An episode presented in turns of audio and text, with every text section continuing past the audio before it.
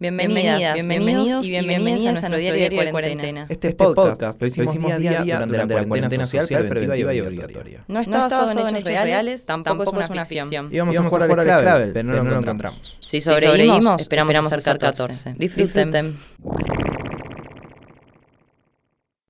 Cuarentena, día 9, sábado.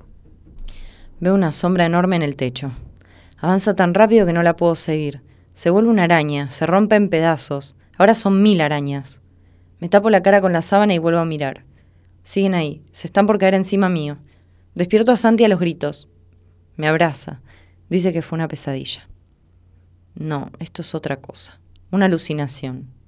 Tengo miedo. Me abrazo un poco más fuerte y lo siento excitarse. 10 a.m. Llegan mensajes de mi tío desde París se conecta para dar una clase virtual de piano y su alumno le confiesa lo peor. Está contagiado. Hace el cálculo. Se vieron hace 12 días. La clase es un desastre. Mi tío siente que los estornudos atraviesan la pantalla. Cuando termina, se toma la temperatura, 37 grados, ojos ligeramente irritados. Tranquilos, dice que está salvo. El único virus que padece es la abstinencia sexual es un pelotudo. Mi amiga del barrio concretó el garche por videollamada con el chabón que conoce por Instagram. Dice que la pasó bien. ¿Acabaste? Ay, ¿no es obvio? No, ni en pedo es obvio. Aunque sí, acá tiene sentido. Ella sabe mejor que él cómo tocarse para llegar al orgasmo. ¿Y si en persona hubiera sido un fiasco? A medida que avanza el relato, la escena se parece más a una paja con porno que a un encuentro real. Confiesa que después de un par de frases torpes lo silenció y que tenía abierta otra ventana con una orgía en curso. Igual, insiste, la clave era el deseo de él. Un amigo me escribe desde la clandestinidad. El chabón ideó un servicio de bicichongues, personas que te visitan en ropa de entrecasa con bolsa de compras y llenan tu trinchera de amor. La experiencia está testeada. El otro día su chonga salió de Mataderos a San Telmo en una mountain bike llevaba una foto del DNI de la vieja de él y dos cajas de remedios por si la paraba la yuta. Les terroristas pasaron dos días en el nido garchando como si no hubiera un mañana. Mi amigo se defiende. Está solo en un PH, no tiene ventana a la calle y la planta de chala le salió macho. Los que estamos solos también necesitamos amor, me dice. Lo escucho y me convence. Ahora no me caben dudas. Nos vamos a morir por pajeros. Tati escribió una lista de sus fracasos amorosos en el mundo virtual. Primero buscó chongas por Happen, una aplicación que te muestra personas cercanas. Vive en Boedo y el algoritmo la linkeó con pibas de Núñez, Parque Chas y Ensenada.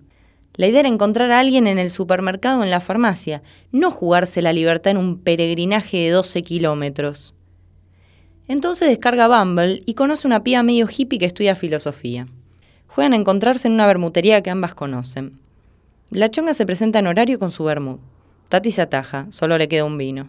La iluminación es muy intensa. Apaga una de las luces y le propone subir a la terraza. Se mira a sí misma en la pantalla. Qué incómodo verte desde afuera. Saber cómo se te desacomodó un mechón, mirarte los dientes violetas y hacer un esfuerzo por reír con la boca cerrada. El final es desolador. La chonga se excusa, tiene un 3% de batería. Tati está convencida de que le quiere cortar. Quizá en la vida real la hubiera retenido un rato más. Esta vez el celular decidió por ellas. ¿Qué hace esta gente? El tipo le dio una palmada en el hombro al amigo. Desde que empezó la peli no se lavaron las manos ni una vez. Se hablan a una distancia imprudente, se escupen las caras sin saberlos. Las series de Netflix nos volvieron suicidas. Cuando termine esta tortura, ¿los personajes llevarán barbijos? ¿Se atacarán a escupitajos limpios en las escenas de acción? Habrá más monólogos a cámaras y menos fiesta con extras. La ficción tiene licencias, pero siempre está en diálogo con la realidad.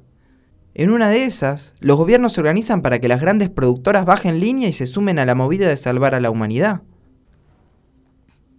Lili habla con su grupo de amigas todas las noches. A las 11 empieza la competencia. ¿Cuántas Juanas te hiciste hoy? Le da vergüenza decir tres, así que se suma la norma. Dos por día es el máximo.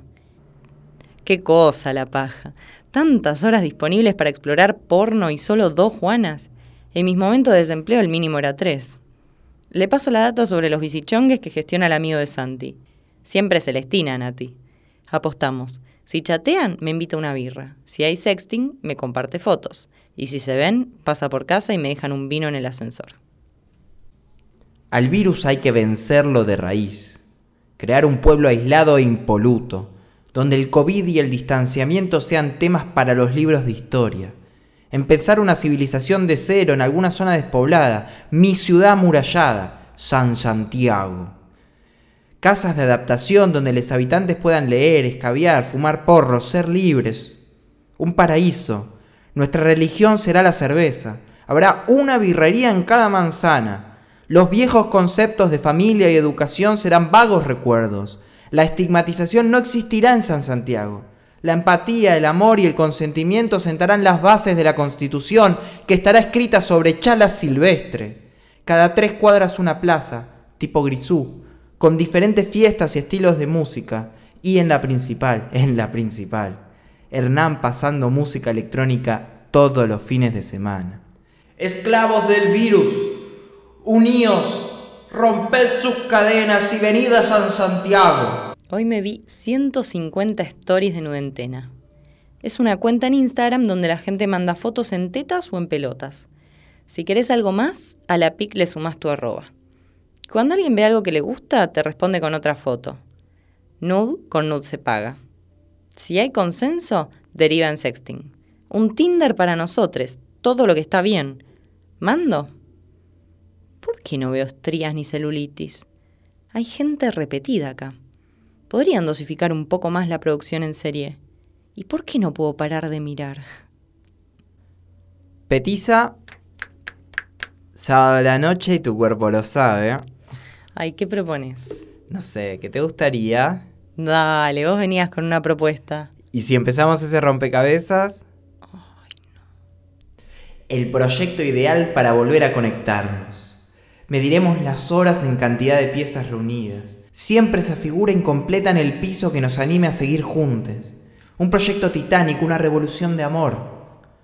Vamos a construir la capilla sixtina. Este pibe vive en Saturno.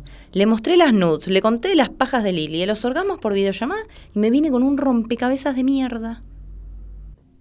Bueno, ¿te parece si empezamos? Primero yo buscaría los bordes para que después sea más fácil completar el resto. Odio los juegos, ¿por qué insiste? ¿Cómo hago para decirle que lo arme solo sin desarmarle todo el proyectito? ¿Te parece bien, amor? Amor, esto me aburre un montón.